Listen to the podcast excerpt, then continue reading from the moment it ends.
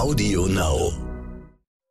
Die Stunde Null, der Wirtschaftspodcast von Kapital und NTV zu den wichtigsten Themen der Woche. Wir haben mit ganz vielen Leuten gesprochen, vom Mama bis zum Milliardeninvestor. Ja, wie muss denn eine Solaranlage sein, dass ihr das wollt? Und haben eigentlich alle gesagt, na ja, wenn ich weniger zahlen würde dafür als für Strom, wenn ich keine Anschaffungskosten hätte und wenn ich mich darum nicht kümmern müsste 20 Jahre, dann würde ich es machen. Die Nachfrage ist wirklich explodiert. Also seit Beginn des Krieges und den steigenden Energiepreisen den Leuten oder sehr vielen Leuten schlagartig klar geworden, dass sie eine Solaranlage haben wollen und eben auch einen Speicher und eben auch Wärmepumpen und auch Elektroautos. Ja, also die Nachfrage nach diesen Produkten ist wirklich ganz stark gestiegen. Habe ich so noch nie erlebt.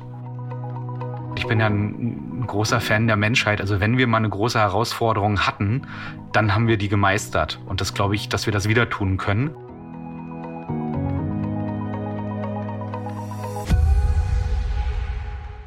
Hallo und herzlich willkommen zu einer neuen Folge von Die Stunde Null. Mein Name ist Horst von Butler. Schön, dass Sie wieder zuhören.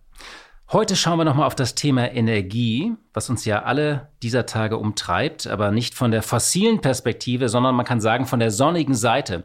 Ich habe mit Mario Kohle gesprochen. Er ist Mitgründer von Enpal. Das ist ein sogenanntes Green Tech Unternehmen, das Solaranlagen und Energiespeicher an Privatleute vermietet. Enpal zählt zu den am schnellsten wachsenden Unternehmen in Deutschland, ist inzwischen ein sogenanntes Einhorn, also mit über einer Milliarde Dollar bewertet. Und ja, es steht an einem wichtigen Marktplatz unserer Zukunft, könnte man sagen. Denn sehr viele Menschen überlegen sich jetzt ja, soll ich mir eine Solaranlage aufs Dach schrauben? Und ich freue mich auf meinen heutigen Sparringspartner, meine Kollegin Katja Michel, die bei Kapital vor allem über den Mittelstand schreibt und über Unternehmerinnen und Unternehmer. Und sie hat in den vergangenen Wochen sehr viel über die Ukraine geschrieben und da mit Fokus auf die IT-Branche. Und darüber möchte ich auch heute mit ihr sprechen. Herzlich willkommen, Katja. Schön, dass du da bist. Schön hier zu sein. Das war die Woche. Der Krieg in der Ukraine hält uns weiter in Atem. Äh, Katja, du hast ja von äh, Anbeginn ein besonderes Thema aufgegriffen, weil rund 200.000 Menschen in der Ukraine im Bereich IT arbeiten und sehr mit deutschen Startups und dem Mittelstand verflochten sind. Vielleicht mal kurzer Blick zurück. Wie war denn die Bedeutung der, äh, also dieser Industrie vor dem Krieg für Deutschland? Die war tatsächlich, also jetzt in der Ukraine selbst, aber auch für Deutschland groß. Also wir haben ja in den letzten Wochen alle gelernt, dass die Ukraine die Kornkammer Europas ist. Sie ist aber nicht nur das, sie ist auch ein Entwicklungszentrum für Europa und damit auch für Deutschland. Also genau viele äh, deutsche Startups und auch Mittelständler haben enge äh, Beziehungen in die Ukraine, weil es dort sehr viele Entwickler gibt und Entwicklerinnen. Also 200.000 Softwareingenieure hat das Land, sehr gut ausgebildet und äh, ja, die sind ja von deutschen Unternehmen dringend gesucht. Das ist ja ganz interessant, das hat man gar nicht so auf dem Zettel irgendwie, nicht? Äh, liegt das einfach an besonderen Hochschulen oder warum sind die da alle so fit? Ja, genau, das liegt an besonderen Hochschulen, an der langen Tradition der technischen Hochschulen in der Ukraine, die es in Belarus zum Beispiel auch gibt. Also in Kiew zum Beispiel, die Hochschule ist ja bekannt, aber auch die in Kharkiv. Das ist einfach eine sehr gute Ausbildung.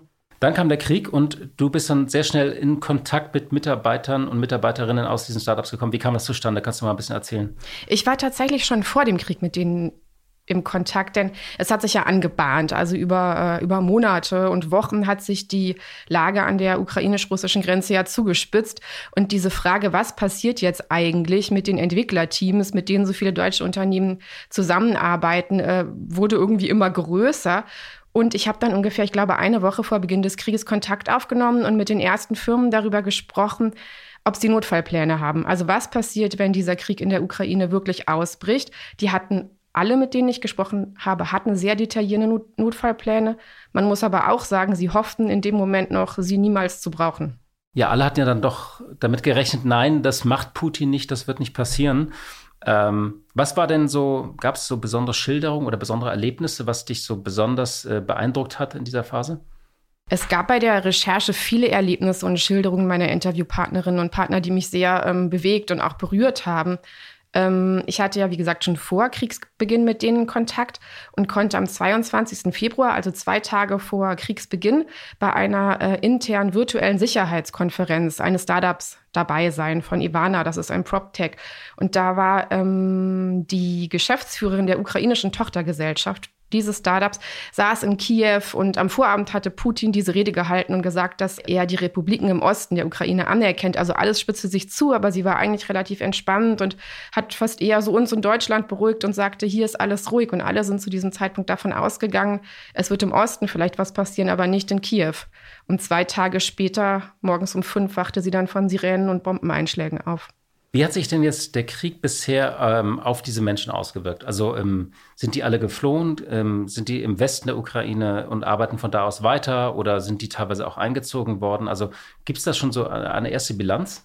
Das ist ganz unterschiedlich, was mit diesen Menschen passiert ist. Die Frau, von der ich eben gesprochen habe, ist äh, tatsächlich nach Saarbrücken geflohen. Also in einer, die ist erst von Kiew in einer wirklich dramatischen Flucht äh, nach Lutsk im Westen des Landes gefahren und äh, war dort einige Tage und ist dann äh, in 30 Stunden von Lutsk im Westen der Ukraine nach Saarbrücken mit einigen Kolleginnen auch. Ungefähr die Hälfte des ukrainischen Teams dieser Firma ist noch in der Ukraine. Viele sind auf dem Land, arbeiten dort auch einfach aus Datschen zum Beispiel. Und einige sind in Kiew geblieben, weil sie dort familiär gebunden sind, weil sie sich um ihre Eltern kümmern, die pflegebedürftig sind zum Beispiel, oder weil sie äh, Söhne im wehrpflichtigen Alter haben, die sie nicht alleine lassen möchten. Bei anderen Unternehmen ist es so, dass ähm, eigentlich alle in der Ukraine geblieben sind und, das ist das Erstaunliche an der Sache, auch zu ganz großen Teilen weiterarbeiten wirklich. Also die sprechen von 80 bis 90 Prozent der Leistung, die sie vorher auch erbracht haben. Das ist irre, das hört man ja auch aus anderen Branchen, wo die teilweise so zwischen Bunker und Fabrik äh, äh, pendeln.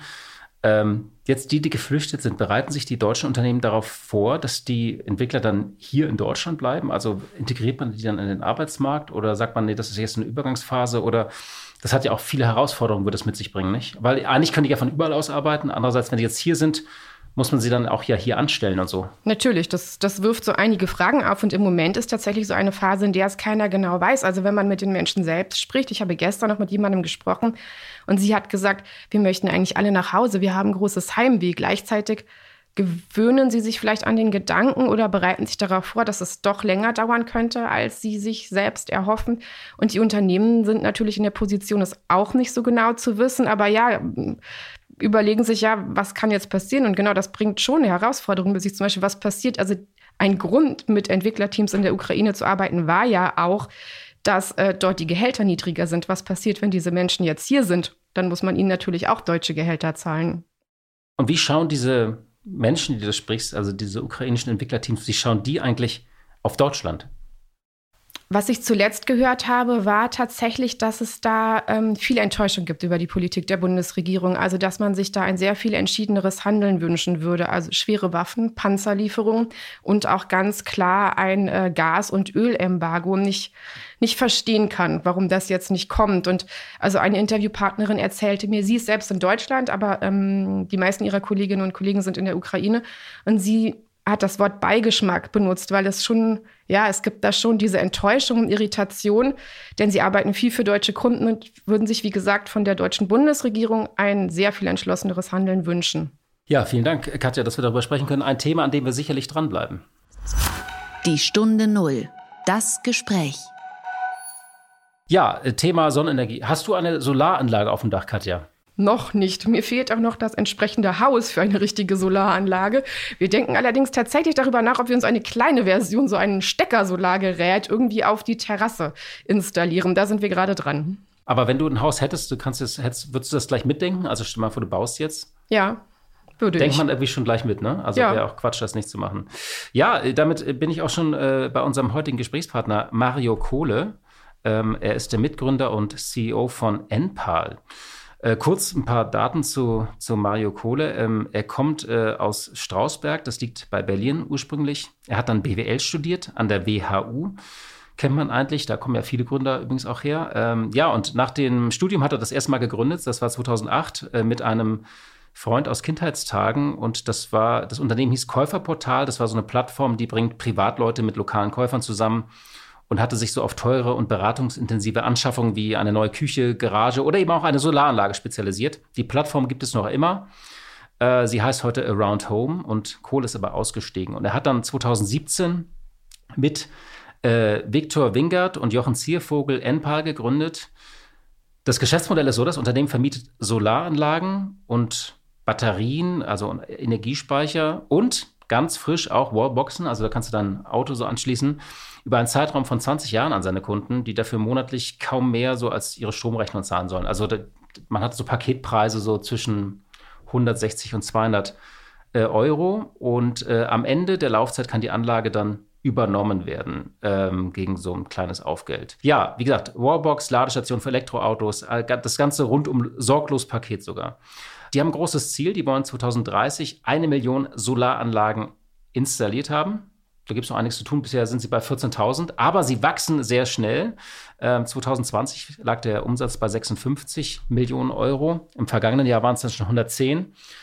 Und wenn man die Monate jetzt hochrechnet, also aus den ersten drei Monaten, könnten die bei 240 Millionen landen. Also schon ein hübsches Sümmchen, was da zustande kommt. Und ja, sie wachsen sehr schnell. Außerdem sind namhafte Investoren eingestiegen. Also im Oktober war der bekannte Tech-Finanzierer Softbank mit 150 Millionen kam an Bord. Damit wurde Enpal zum grünen Einhorn. Bewertung über eine Milliarde Dollar. Äh, erst im Juli hatte Enpal auch eine Finanzierungsrunde äh, ähm, abgeschlossen mit Peter Rife, das ist der Cousin von Elon Musk und Gründer der US-Firma Solar City, die inzwischen zu Tesla gehört. Aber wie gesagt, äh, auch Leonardo DiCaprio ist mit seinem Fonds drin. Also Enpal hat viele Investoren aus aller Welt angezogen. Und das Spannende ist diese Woche eigentlich, äh, wir haben ja im Bundeskabinett das sogenannte Osterpaket gehabt und da standen nochmal ganz neue Ziele zur Solarkraft drin. 215 Gigawatt sollen es nun sein. Und ich wollte natürlich von Mario Kohle wissen, schaffen wir das? Und was kann, was kann man ja so eigentlich als Privatmensch äh, auf seinem Dach dazu beitragen? Sind das realistische Ziele? Die Ausbaurate soll, wie gesagt, steigen und man fragt sich auch mal, haben wir genug Material, haben wir genug Leute, das alles zu machen? Ja, ich war äh, da vor Ort. Es war mal endlich wieder ein Live-Interview. Die sitzen hier am Ostbahnhof auf einer riesigen Fläche. Und ähm, das äh, Spannende da, ab und zu wurde applaudiert da in diesem Saal. Und dann ja, wird es gleich eine Auflösung geben, was dahinter steckt, warum applaudiert wird ähm, bei diesen hunderten Leuten, die da ja den ganzen Tag Solaranlagen verkauft haben. Herzlich willkommen in der Stunde Null, Mario Kohle. Danke, dass ich hier sein darf. Blöde Frage am Anfang. Macht eigentlich irgendjemand Witz über deinen Nachnamen, also dass ausgerechnet ein Herr Kohle Solarenergie macht? Ich glaube, die Gelegenheit lässt selten jemand sich entgehen. Okay, also immer der blöde Witz am Anfang? Ja, schon. Kommen wir auf euer Unternehmen. Ihr seid sehr unterwegs in der Solarenergie und Deutschland bekommt ja die Abhängigkeit von Öl und Gas gerade schmerzlich zu spüren, vor allem von russischem äh, Gas. Seid ihr jetzt schon ein Gewinner der Krise? Ich glaube, die Krise kennt wirklich keine Gewinner. Ja. Was wir aber schon sehen, ist, dass ja, fast schon zynischerweise hat ja Corona dazu geführt, dass die Digitalisierung schneller vorangeschritten ist. Und genauso sehen wir diese neue Situation, dass die dann wirklich einen Run auf Solaranlagen auslöst. Also die Nachfrage ist wirklich seit Beginn des Krieges wahnsinnig gestiegen.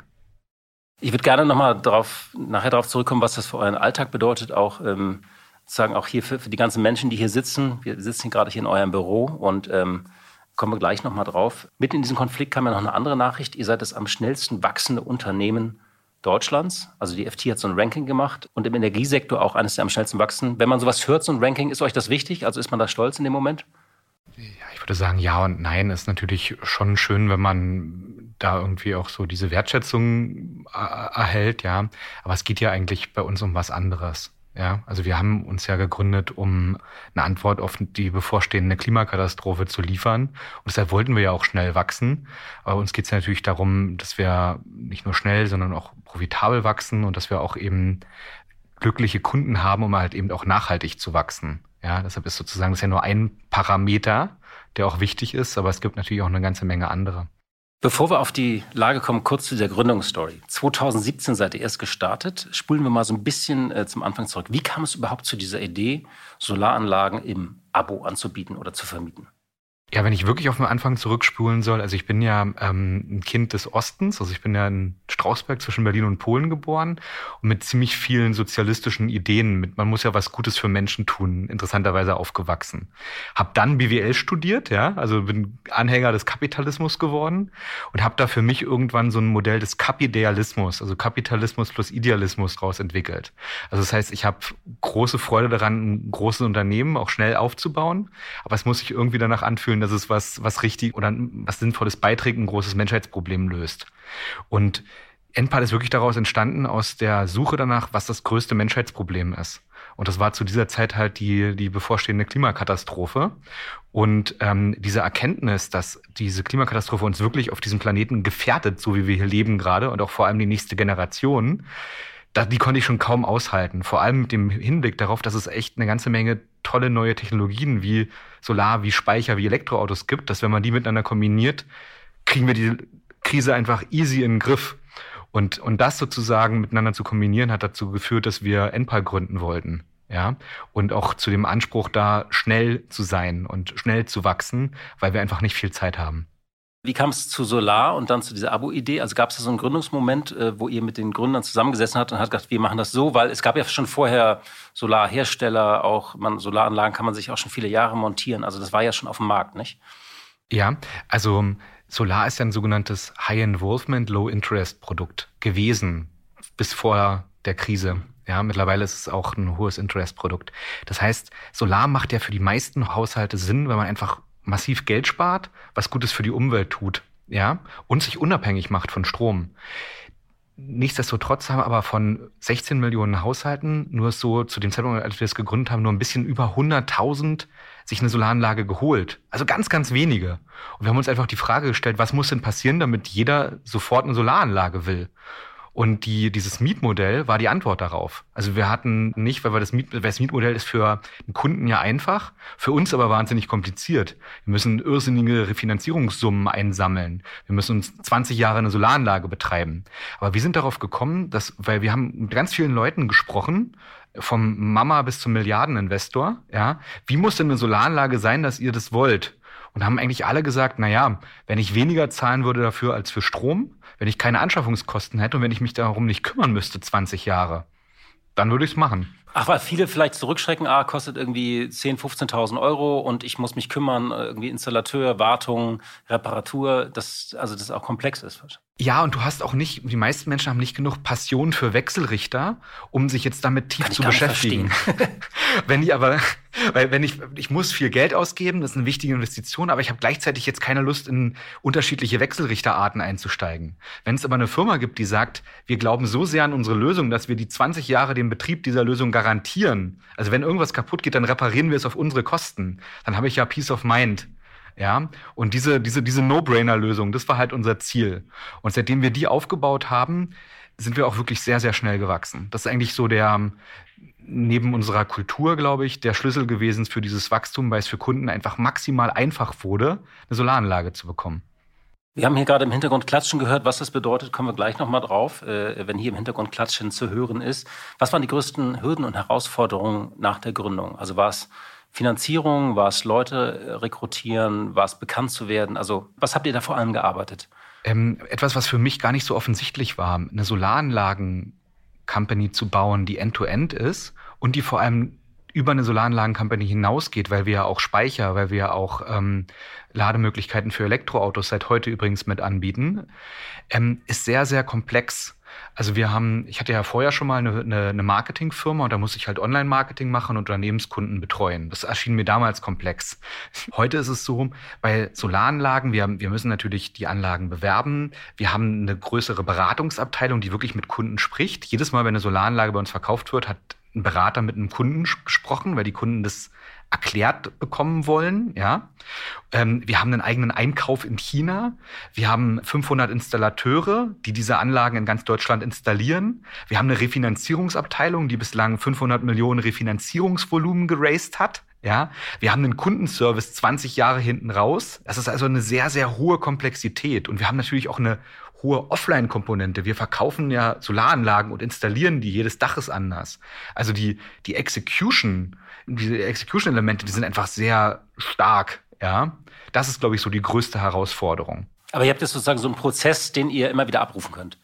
Ja, den wir auch immer weiter entwickeln und der aber auch sehr hohe Schwankungen hat im Sinne von, jedes Dach ist ein bisschen anders, jeder Kundenwunsch ist ein bisschen anders. Ja, weil wir ja schon sehr schnell mit einem Produkt wachsen und skalieren, was hohe Varianzen hat. Ja, weil der, der eine Kunde, für den ist es okay, wenn man das, das Kabel da und da lang legt, für den anderen Kunden aber nicht. Ja, und ähm, wir arbeiten ja auch viel mit Installateuren und viel mit Menschen und Menschen machen auch mal Fehler. Ja, und das sozusagen in Systeme zu gießen, die A, menschenfreundlich sind, aber B, auch eine hohe Qualität haben, das ist ganz schön viel Arbeit. Mhm. Ihr habt ja namhafte Investoren gewinnen können, von Softbank, also dem, dem japanischen Tech-Investor, bis Leonardo DiCaprio oder beziehungsweise sein Fonds. Musst du dich manchmal kneifen, sagen, passiert das gerade alles wirklich? Also was wir hier in fünf Jahren erreicht haben? Na, einerseits ist es eine wahnsinnig intensive Zeit und wir arbeiten wirklich sehr, sehr hart und viel daran. Ja, deshalb ähm, komme ich selten dazu, mich zu kneifen. Wenn ich mal aber dazu komme, dann tue ich das schon. Das ist das schon ja eine sehr, sehr tolle Geschichte, ja, die wir da bislang ähm, schreiben konnten, ja. Der Krieg in der Ukraine hat ja viele Strategien und Unternehmenspläne verändert, manche auch über den Haufen geworfen. Ihr sitzt ja jetzt nun wirklich im Auge des Orkans eines sehr wichtigen Themas, unserer Energieversorgung. Was ist da bei euch? Was hat sich bei euch in den letzten vier bis sechs Wochen verändert? Na, am Anfang waren wir, glaube ich, wahnsinnig niedergeschmettert und sind es immer noch. Wir haben ja, wie gesagt, Kapidealismus. Wir haben ja einen hohen Anspruch. Wir haben ja einen Grund, warum wir das tun, ja. Und der zentrale Grund ist ja, weil wir daran glauben, dass die Menschheit es verdient hat, gut in ein 22. Jahrhundert zu kommen, ja. Also dieses Unverständnis ist dann auch irgendwann so einer gewissen ja, fast so Wut, ja, auf die Situation. Mittlerweile ist aber auch sehr viel Tatendrang. Also ich merke gerade darin, wie unsere ohnehin schon ambitionierten Pläne, wie ich große Lust habe, die zu verdoppeln und wie wir noch schneller wachsen wollen. Und das merke ich auch bei unseren Leuten, dass die sagen, jetzt erst recht. Ja, wir wollen ähm, einen Teil dazu beitragen, dass fossile Energien abgelöst werden und durch erneuerbare Energien ersetzt werden. Weil wenn alle Menschen erneuerbar leben können, dann ist das eine gute Sache gegen den Klimawandel und dann ist es auch eine geringere Finanzierung von Angriffskriegen, die dadurch erfolgt. Wie hat es den Alltag verändert? Also rufen hier jetzt noch mehr Leute an als sonst äh, in euren Callcentern und fragen nach oder über Online-Portale und melden sich da an? Also die, die Nachfrage ist wirklich explodiert. Also seit Beginn des Krieges und den steigenden Energiepreisen den Leuten oder sehr vielen Leuten schlagartig klar geworden, dass sie eine Solaranlage haben wollen und eben auch einen Speicher und eben auch Wärmepumpen und auch Elektroautos. Ja, also die Nachfrage nach diesen Produkten ist wirklich ganz stark gestiegen. Habe ich so noch nie erlebt. Und könnt ihr das bewältigen?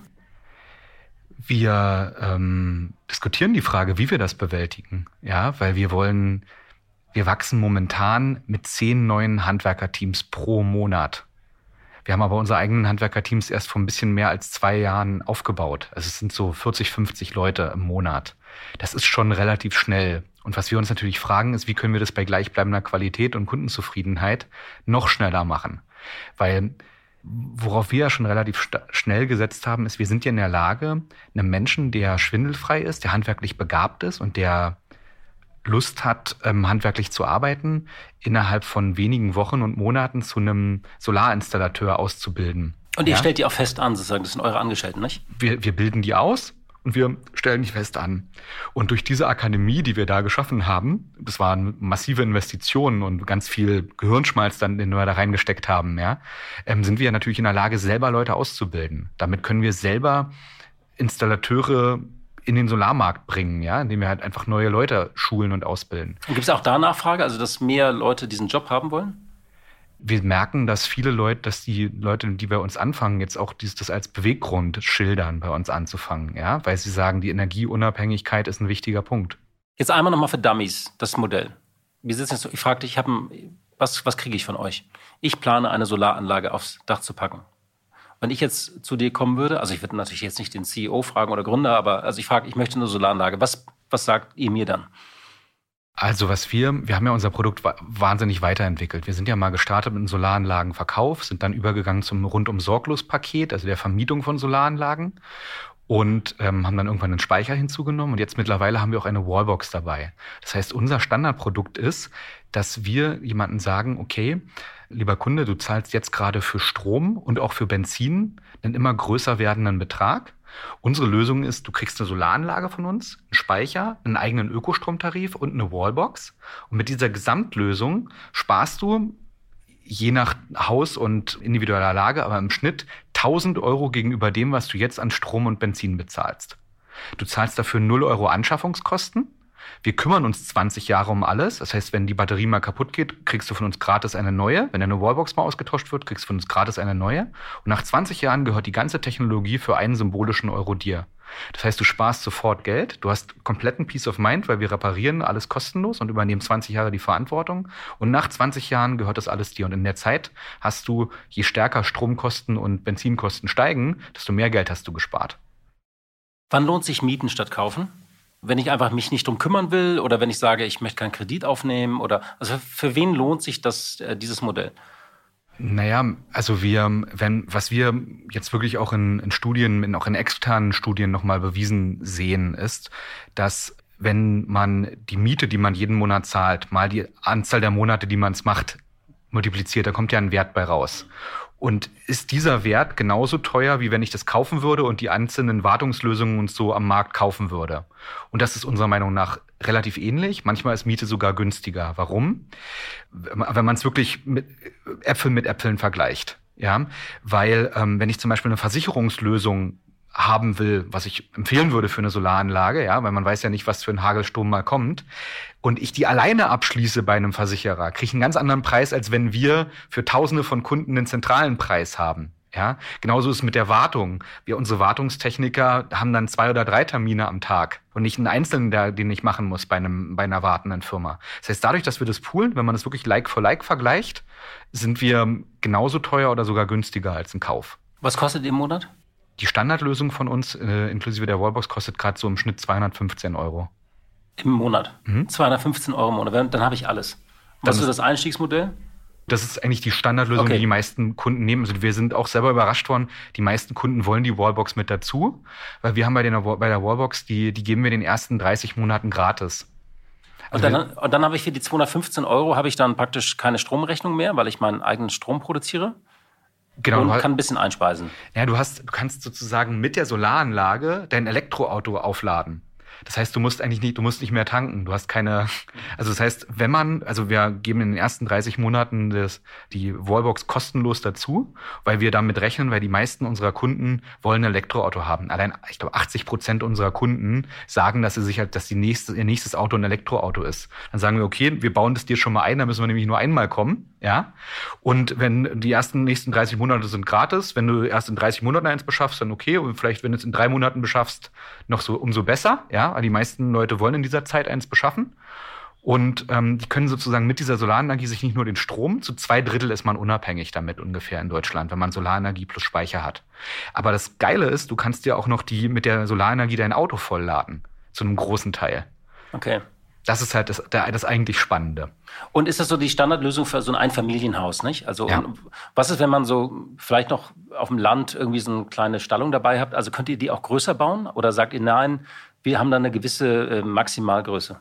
Wir haben aktuell noch eine Maximalgröße, die aber auch immer stärker wächst, weil wir merken, dass die Nachfrage nach größeren Anlagen auch, auch da und stark ist und auch stärker wird. Ihr arbeitet auch an Lösungen für virtuelle Kraftwerke. Was verbirgt sich denn dahinter? Ja, das ist das eigentlich Spannende. Also wir haben ja Solaranlagen. Also bisher ist ja Energie so, ich baue ein großes Kohlekraftwerk dann habe ich ganz viele Messstellen, also eigentlich Kunden, aber Energieunternehmen nenne ich häufig Messstellen, ja. Ähm, und dann verteile ich denen das rein, ja. Also so von einer Richtung. Also man ist ein Konsument. Bei Solaranlage ist man ein sogenannter Prosument. Das heißt, man produziert und man konsumiert. Ist eine komplette Veränderung des Marktes hin zu, man ist ein Netzwerk, ja, also ein Netzwerk an Kunden, eine Community an Kunden. Und ein virtuelles Kraftwerk bedeutet, dass man wenn äh, zum Beispiel diese Kunden, wenn Strom gerade zu viel da ist, weil der Wind zum Beispiel zu stark weht, dann hat man bei einem virtuellen Kraftwerk, weiß man, welcher Speicher gerade leer ist und kann einfach dieses Überangebot an Strom in die Speicher laden. Oder wenn man über, wenn man sich Elektroautos auch als Speicher auf vier Rädern vorstellt, auch ins Elektroauto. Das heißt, ich kann, wenn ich Teil eines virtuellen Kraftwerks bin, kostenlos mein Auto beladen oder fast kostenlos oder mein, fast kostenlos meinen Speicher voll machen. Das heißt aber auch, das ist momentan vom Gesetzgeber leider her nicht möglich, dass wenn gerade nachts viel, zum Beispiel viel Wind weht und der Strom günstig ist, kann ich da auch mein Auto vollladen. Und ein virtuelles Kraftwerk bedeutet, ich baue nicht ein Kraftwerk, in dem ich ein großes Kohlekraftwerk hinbaue, sondern indem ich 10.000 Solaranlagen als ein großes Kraftwerk sehe oder 10.000 Speicher als einen großen Speicher. Okay. Und, ja, das sind Möglichkeiten, wie es ein bisschen mit der Cloud zu vergleichen, ja, die es ja sozusagen im Speichern von Informationen noch gibt. Und ähnlich funktioniert es auch eben mit einem virtuellen Kraftwerk. Ihr wachst sehr schnell. Es gab jetzt mal um ein bisschen kritisches Thema, äh, wenn man im Netz oder Medienbericht, es gab immer wieder auch Kritik am Service, also an, an der Erreichbarkeit, widersprüchlichen Angaben verschiedener Abteilungen oder zu optimistischen Berechnungen. Äh, was sagt ihr dazu? Also ist da was dran äh, oder? Also wir sind mit ähm, ein bisschen weniger als 200 Mitarbeitern in die Covid-Phase gestartet und sind jetzt 1500 Mitarbeiter. Und wir investieren wahnsinnig viel Zeit darin, Prozesse zu bauen, die gut für die Qualität für Kunden und gut für unsere Mitarbeiter sind. Und ähm, wenn man sich aber vorstellt, dass natürlich 1500 Mitarbeiter dann im Omikron-bedingten Homeoffice sind, da passieren natürlich, das sind Menschen, da passieren auch mal Fehler. Unser wichtigster Wert ist es, Kunden zu Fans zu machen. Deshalb, wenn Fehler passieren, dann entschuldigen wir uns für diese Fehler und stehen auch für diese Fehler gerade. Und gerade wenn man, wie wir, wir waren jetzt, glaube ich, die erste Firma in Europa, die letztes, letzten Monat über 1000 Solaranlagen gebaut hat. Also äh, überhaupt die erste Firma in Europa, die es überhaupt geschafft hat, über 1000 Solaranlagen zu bauen. Wir haben 1230 Anlagen gebaut letzten Monat. Und natürlich geht, wenn dabei ein Prozent der Anlagen was schiefläuft oder zwei, dann hat man auch natürlich mal ähm, eine Kundenbeschwerde. Da geht es aber darum, wie gut kann man die sozusagen dann ähm, bearbeiten. Und da versuchen wir natürlich mit maximalem Engagement voranzugehen. Zu den äh, Wirtschaftlichkeitsberechnungen ist zu sagen, man kennt es ja wahrscheinlich von Autos, dass wenn da ein Autohändler sagt, der, der zieht nur sechs Liter, weiß nicht, wer dann wirklich mit sechs Litern rechnet. Ja, bei uns ist es so, wenn wir sagen, die Anlage produziert so und so viele Kilowattstunden Strom, dann ist das tatsächlich weniger, als sie wirklich liefert. Also wir haben, wir sagen in unseren ähm, Verkaufspräsentationen weniger, als die Anlage dann tatsächlich liefert. Das ist gewollt so. Also dass, dass es auch bei uns nicht alles recht, richtig läuft, weil bei uns Menschen arbeiten. Das kann ich unterschreiben. Das ist in jeder anderen Firma so, die ähm, auch gerade eine handwerkliche Tätigkeit impliziert. Ja, wir haben Qualitätsprozesse, aber es, das, wir machen Fehler. Ja, wir sind Menschen. Von den Ertragsberechnungen her läuft das genauso bei uns. Ja. Hier hört man immer wieder Applaus. Ähm, man muss sich vorstellen, wir sitzen hier an, in euren Büros am Boss Ostbahnhof, eine riesige Fläche, sind auch viele hundert Mitarbeiter hier. Wann wird geklatscht? Wir haben ähm, ja uns dafür entschieden, keinen ähm, unsere Kunden nicht im Außendienst zu betreuen, um Geld zu sparen und auch um Benzin zu sparen. Haben wir Leute, die hier Videokonferenzen machen. Und dadurch, dass man Videokonferenzen macht, kann man ein paar Sachen machen, die man sonst in einem Außendienst nicht könnte. Nämlich eine Sache ist, wenn bei uns ein Kunde sich für, dazu entscheidet, bei uns ähm, Teil unserer Community zu werden und eine Solaranlage zu kaufen, dann schwenken wir einmal die Kamera und ähm, die Leute, die gerade drumherum stehen, applaudieren sozusagen einmal für den Kunden und begrüßen den im neuen, äh, als neuen Kunden bei uns. Okay, das, das heißt, jedes Mal, wenn, Abschluss hier sozusagen. Ja, jedes Mal, wenn ihr das Klatschen hört, ist ein neuer Kunde dabei. Ihr habt jetzt so 14.000 Kunden ungefähr, nicht? Äh, kommt es so 15.000. 15.000. Ja. Ihr wollt 12, ihr sagt 12 Millionen Dächer gibt es in Deutschland, also das ist das Potenzial. 16 sogar, ja. 16 Millionen, okay. Ja. Was ist denn leistbar und was ist realistisch? Bis 2030 zum Beispiel. Wir wollen bis 2030 mindestens eine Million Häuser mit unserer Lösung ausstatten. Und kriegt es hin? Ja, also es wird, ähm, also es klingt natürlich wahnsinnig, ja. Und ich habe neulich ein Interview mit Robert Habeck gelesen, der ja auch einen sehr ambitionierten Plan hat. Und da kam eine Frage, was ist denn, wenn das nicht klappt? Was ist denn das, wenn das nicht ambitioniert, wenn das zu ambitioniert ist? Und dann meinte er, na ja, nur aus Angst, das jetzt nicht hinzukriegen, will er das jetzt nicht zurücknehmen, weil wir brauchen es halt. Das fand ich sehr, sehr inspirierend und sehr, sehr gut wir haben von Anfang an auch ein ähnliches Maß an, an kontrollierten Wahnsinn gehabt, ja. Also wir haben in unserem ersten Jahr 30 Anlagen gebaut. Dann haben wir knallhart für gearbeitet 2017, 30 Anlagen gebaut. Ja, da waren wirklich alles, was wir hatten, reingeworfen. Warst du auch selbst mit auf dem Dach dann, oder? Klar, okay. mein, mein, mein Mitgründer hat ein Solarpaket auf die Hände gekriegt und alles drum und dran, ja. Und wir haben, bauen jetzt an einem Tag doppelt so viele Anlagen wie im ganzen Jahr 2017. Also 60 pro Tag macht ungefähr. Mehr, ja. Gibt es da so auch regionale Aufteilung, also besonders viel Nachfrage im Süden oder, äh, oder, oder ich glaube, da überall, wo es Einfamilienhäuser gibt, gibt es Nachfrage. Also es ist nicht so zu spezifizieren, ja. Und ähm, was man, was man gesehen hat, wenn wir, wir haben ja so einen Faktor 500 gewachsen, ja, jetzt in den letzten fünfeinhalb Jahren oder so. Und wir wollen das beibehalten. Normalerweise ist es ja so, dass wenn du als Firma älter wirst, wirst du uninnovativer. Und wir versuchen immer innovativer zu werden. Unsere Produkt, neue Produktlaunch-Zyklen werden immer schneller. Also wir versuchen halt dieses, diese hohe, die, und das als Ansporn zu nehmen und diese mindestens eine Million Systeme. Wir überlegen gerade, ob wir das Ziel steigern, aufgrund der neuen Lage. Die haben wir uns vorgenommen und das wollen wir machen. Könnt ihr euer Modell auch ausdehnen auf andere Flächen? Ich habe mich ja immer schon gefragt, vielleicht weißt du das sogar, warum diese ganzen Aldis, Revis und Gewerbeflächen, also die ganzen Flachdächer, die man da immer sieht. Ich weiß, das muss man anders aufstellen, aber warum die nie, nicht genutzt werden, das sind ja auch riesige Flächen. Ähm, also, dass man das an Gewerbetreibende zum Beispiel auch anbieten könnte. Ich frage mich das immer noch. Aber ähm, du weißt es auch nicht? Also, ich, nee. Ich hab, weil es ja auch meist hässliche Gebiete, also, also nicht, also Gewerbegebiete, viel Fläche, riesigen Dächer stört keinen. Zumal das ja häufig Produktionsbetriebe oder wie du sagst, Einkaufsläden sind, die ja tagsüber den Strom brauchen. Okay. Das also heißt, du, du weißt es auch nicht. Nee. Mist, ich habe mich gefragt, ich komme heute hier hin und weiß, finde es endlich raus, aber wird wahrscheinlich jemand wissen, dass wir haben ja viele Flächen nur ungenutzt, das meine ich, ne? Also genau, wir konzentrieren uns gerade auf diesen Einfamilienhausbetrieb, weil ähm, oder ein, auf die Einfamilienhäuser konzentrieren wir uns gerade, weil ähm, ich habe mal gelernt, wenn man zwei Hasen gleichzeitig jagt, verliert man in aller Regel beide. Deshalb sind wir ein sehr, sehr fokussiertes Unternehmen. Oder noch eine weitere Plattitüde. Die meisten Unternehmen scheitern nicht daran, dass sie verhungern, sondern dass sie ertrinken.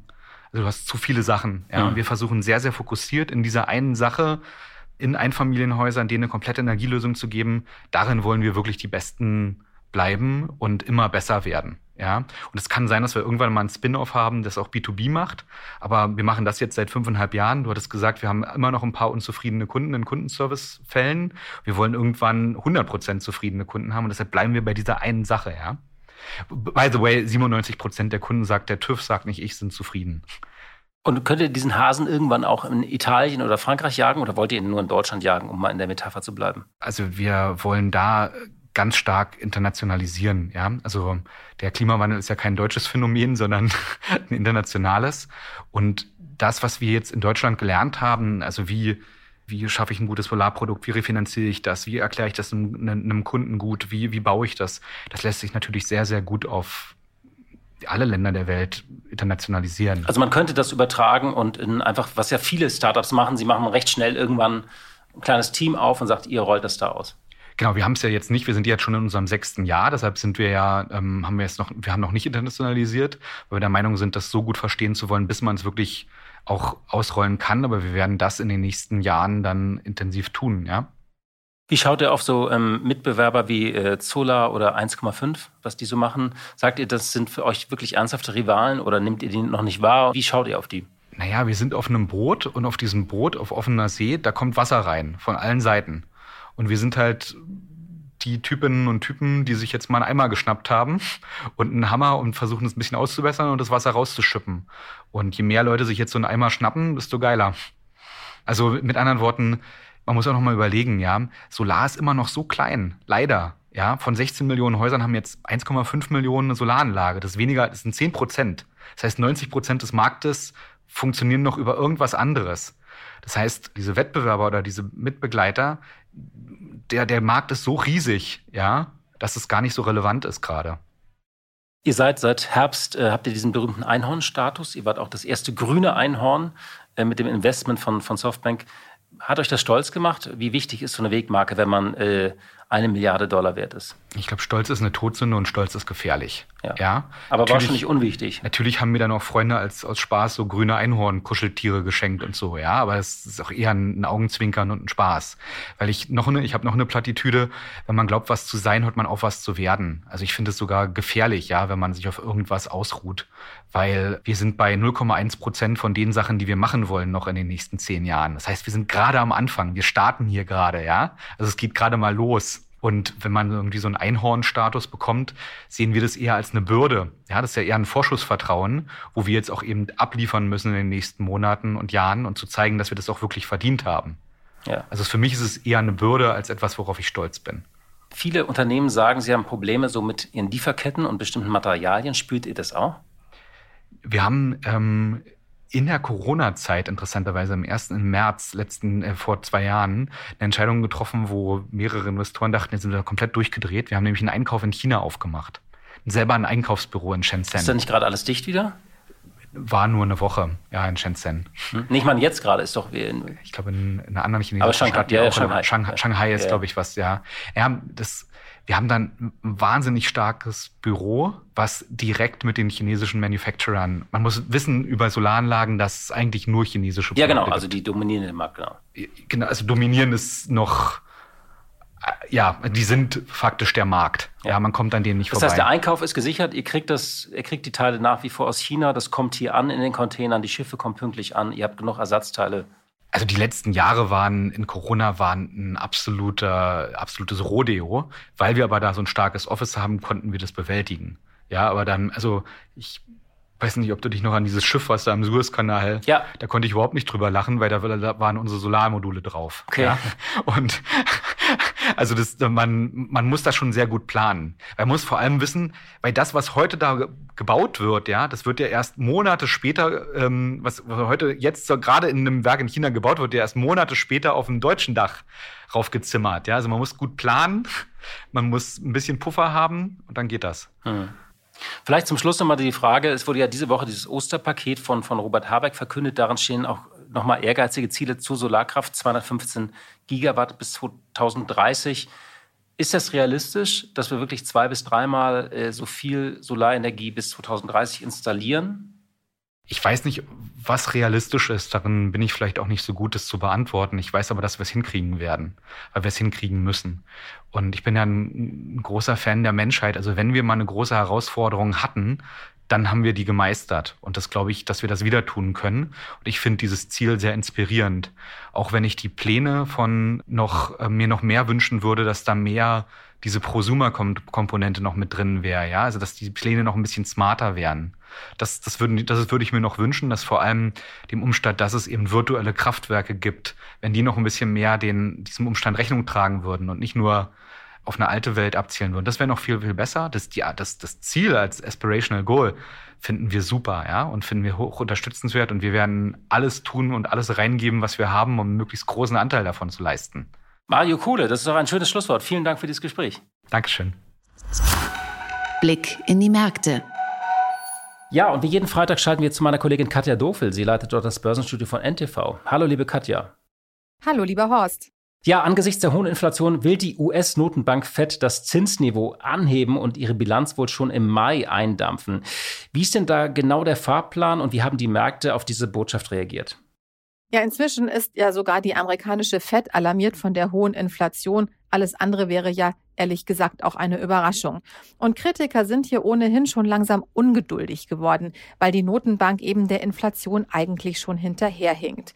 Und genau deshalb ist der Ton und auch die Wahrnehmung der Notenbanker jetzt strenger geworden. Es gibt ganz offenbar im obersten Entscheidungsgremium der Fed immer mehr Stimmen dafür, dass ein großer Zinsschritt von einem halben Prozent, also 50 Basispunkten angebracht sei, vielleicht sogar mehrere davon.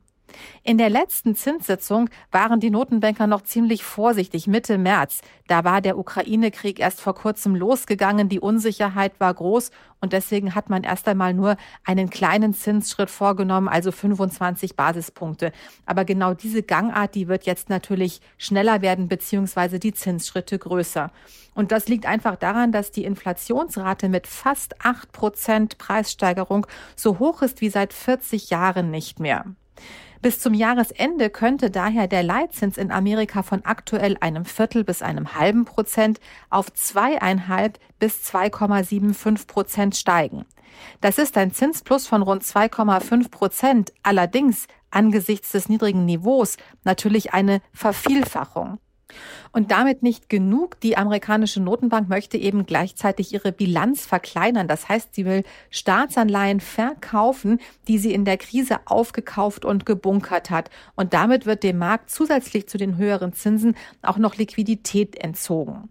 An der Börse hat man so etwas schon kommen sehen, war erst einmal so ein bisschen verschreckt. Am Mittwoch und Donnerstag sind die Märkte auf Tauchstation gegangen, aber zum Wochenende hin waren die Gemüter schon wieder versöhnt, weil ja letztlich klar war, dass die Notenbank so reagieren muss. Und auch in Europa wird sich da natürlich noch eine Veränderung in der Zinspolitik abzeichnen.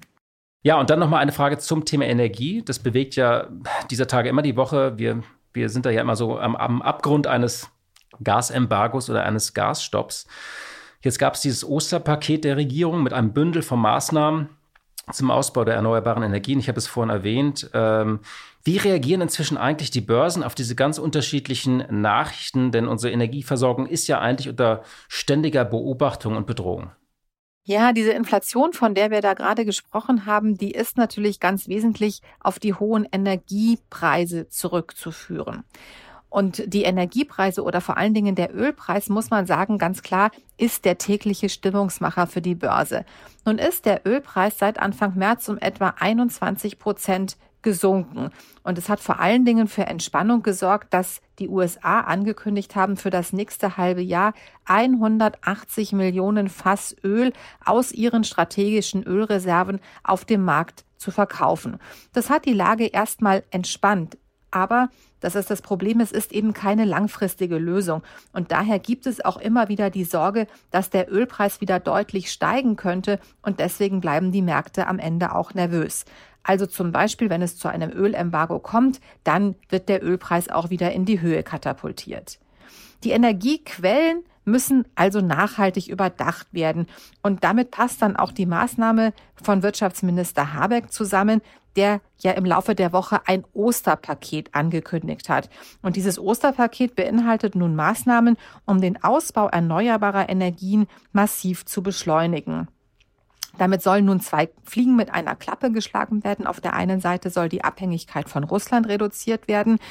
Und auf der anderen Seite sollen diese Maßnahmen eben auch die Chancen verbessern, die Klimaziele überhaupt zu erreichen. Ökostrom soll also bis zum Jahr 2030 80 Prozent des Verbrauchs decken und bis 2035 100 Prozent. Im Vergleich dazu, es ist noch ein weiter Weg, im Vergleich dazu lag 2020 der Anteil der erneuerbaren Energien am gesamten Verbrauch bei 42 Prozent. Und um also diese höheren Quoten erreichen zu können, müssen natürlich die Kapazitäten für Solar- und Windenergie deutlich ausgebaut werden. Für Unternehmen insgesamt bedeutet dieses Osterpaket eine Planungssicherheit. Wie schnell soll ausgebaut werden? Das ist gut. Und ganz konkret für diejenigen Unternehmen, die eben Produkte, Vorprodukte oder auch Dienstleistungen im Bereich Solar- oder Windenergie oder anderen erneuerbaren Energien anbieten, heißt das in den nächsten Jahren, die Auftragsbücher sind voll. Schon in dieser Woche haben zum Beispiel die Aktien von SMA Solar um mehr als 15 Prozent zugelegt. Nordex hat immerhin um mehr als 4 Prozent zugelegt. Und ein weltweiter Index mit Unternehmen in diesem Bereich, wo auch Wasserstoff zum Beispiel enthalten ist, hat in den vergangenen zwei Wochen um rund 13 Prozent zugelegt. Man sieht also, da tut sich was. Vielen Dank für diese Einschätzung, liebe Katja. Tschüss, lieber Horst. Ich wünsche dir und natürlich allen unseren Zuhörern ein schönes Wochenende. Ja, liebe Hörerinnen und liebe Hörer, das war's. Äh, Katja, danke, dass du hier gewesen bist äh, und über die IT-Branche in der Ukraine berichtet hast. Das ist irgendwie ein eigentlich ein Thema, was Hoffnung macht, wenn so viele tolle Talente ähm, in so einem Land sind. Ähm, und ähm, weil man eben auch, äh, auch merkt, wie wichtig ist, dass dieses Land irgendwie eine Demokratie bleibt, finde ich, ähm, dass die zurückkehren können und das Land dass, dass die, also man wünscht denen irgendwie natürlich jetzt erstmal Sicherheit, aber dass sie halt dort arbeiten und nicht dieses Land ausblutet, wenn es so viele tolle Talente hat. Welches Thema bewegt dich noch so bei den Recherchen gerade? Du machst ja eine ganze Bandbreite.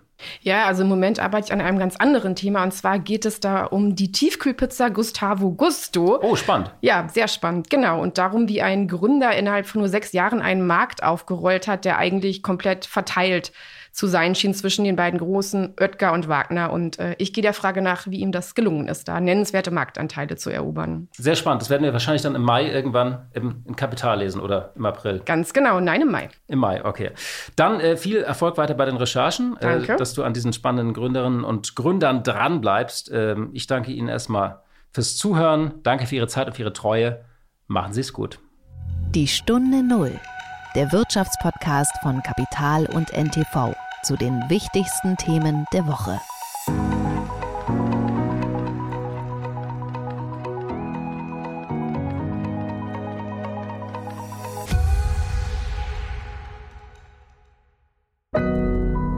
Audio Now.